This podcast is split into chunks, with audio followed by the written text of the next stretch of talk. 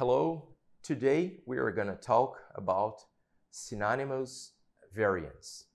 Synonymous variants mean that uh, sometimes in our uh, genetic code we have uh, codons that uh, can lead to the same amino acid after translation. It means, for example, uh, when we have uh,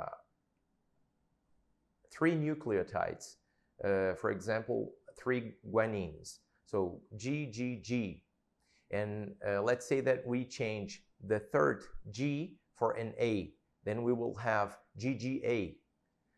Both codons will order the entry of a glycine in the protein. So it means that uh, those these uh, two codons are synonymous because they they they they lead to the entry of the same glycine in the protein sequence.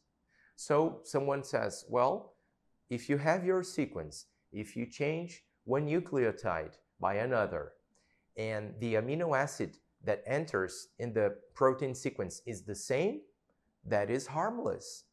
No, not always. Why? Because sometimes if that change is near, uh, is close to an intron, this sequence may be necessary to the splicing process, meaning that even though that change does not alter the amino acid that will enter in the protein sequence, it can, it can uh, alter the splicing process. Many times, uh, sequences in exons close to introns, they are used, they are recognized for proteins that participate in the process of splicing.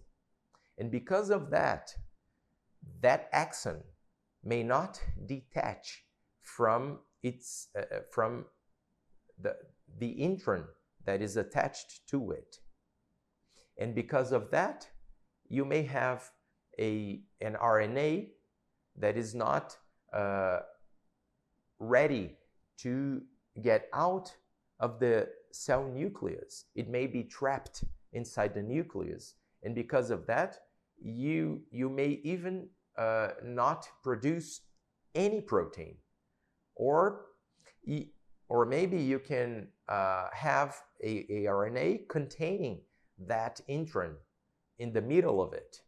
And because of that, you will alter all the sequence.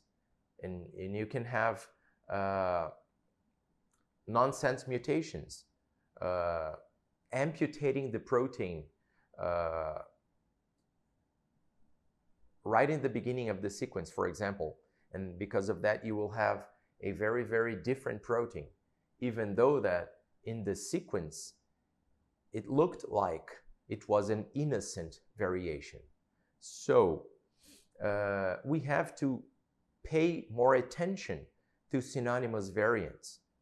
Uh, in general, we can say that most uh, commercial lab laboratories, they don't pay enough attention to synonymous variants. So how can we analyze every time that we see a novel uh, synonymous variant, what can we do to analyze and understand if that variant is leading to uh, a problem or not? So we have to, to replicate uh, the natural uh, process uh, of the genetic uh, of the, the genetic sequencing. So let's say that we have a retinal dystrophy. So, and, and then we sequence that patient and we saw that there is a, a variant uh, that is synonymous there. So what do we do? We construct by genetic engineering a mini gene, a mini gene containing that variation. And we, we also construct another mini gene be, uh, being the wild type, meaning uh, the right sequence. Let's uh, take that example of uh, the codon GGG as the wild type and the codon GGA as the synonymous variant. And then we construct these two mini genes. What will we do? We will transfect cell cultures and then we will wait for those cells to replicate, to multiply, and then we will uh, extract the RNA from those two cell cultures. And then we will uh, pipette those uh, RNAs in uh, a gel and run an electrophoresis. And then we will see if uh, the altered codon will lead to an altered uh, quantity and size of RNA. All right? And then we will compare those bands. Uh, so this is how we, we see if that uh, synonymous variant is causing uh, a problem in splicing or not. Now let's take another case. Let's think about a disease, skin disease. So a skin disease, a genetic skin disease is easier to analyze when we think about synonymous variants. Why?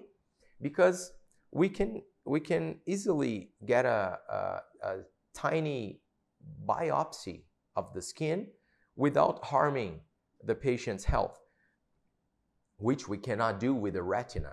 I cannot go inside the eye and get a, a retinal biopsy uh, because it is dangerous. So, but with the skin, I just get the skin and directly I can e extract the RNA from the skin.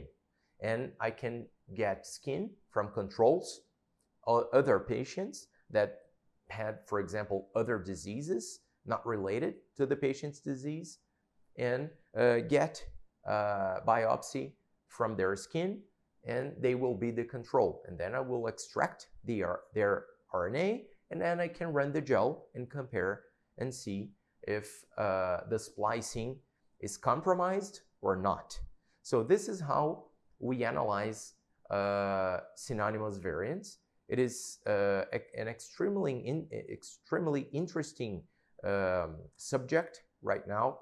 And in the future, uh, we hope and uh, I really believe that commercially we will have uh, some type of, um, of easier way to analyze it uh, in the in the pipeline of uh, in the analytical pipeline of those uh, commercial labor laboratories. So that's it. Thank you. Bye.